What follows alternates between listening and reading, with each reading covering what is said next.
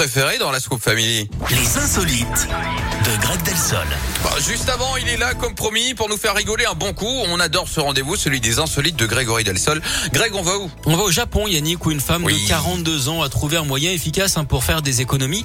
Elle a décidé de ne plus aller chez le coiffeur. Cela fait 17 ans qu'elle n'a plus coupé ses cheveux. Sa dernière visite sous les ciseaux, c'était en 2005. Du coup, forcément, on est sur une belle longueur, hein, plus de 2 mètres de chevelure.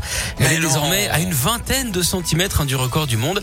Le problème, évidemment, c'est dans la vie de tous les jours. Elle est obligée d'attacher sa tignasse pour ne pas marcher dessus. Elle peut, par exemple, se faire des macarons hein, comme Emmanuel. Il faut également euh, dégager du Mais temps pour s'en occuper avec euh, une heure de lavage et deux heures de séchage à chaque fois. Et elle Oh le là fait deux fois par semaine. hein. Cette brave dame doit parfois en avoir marre.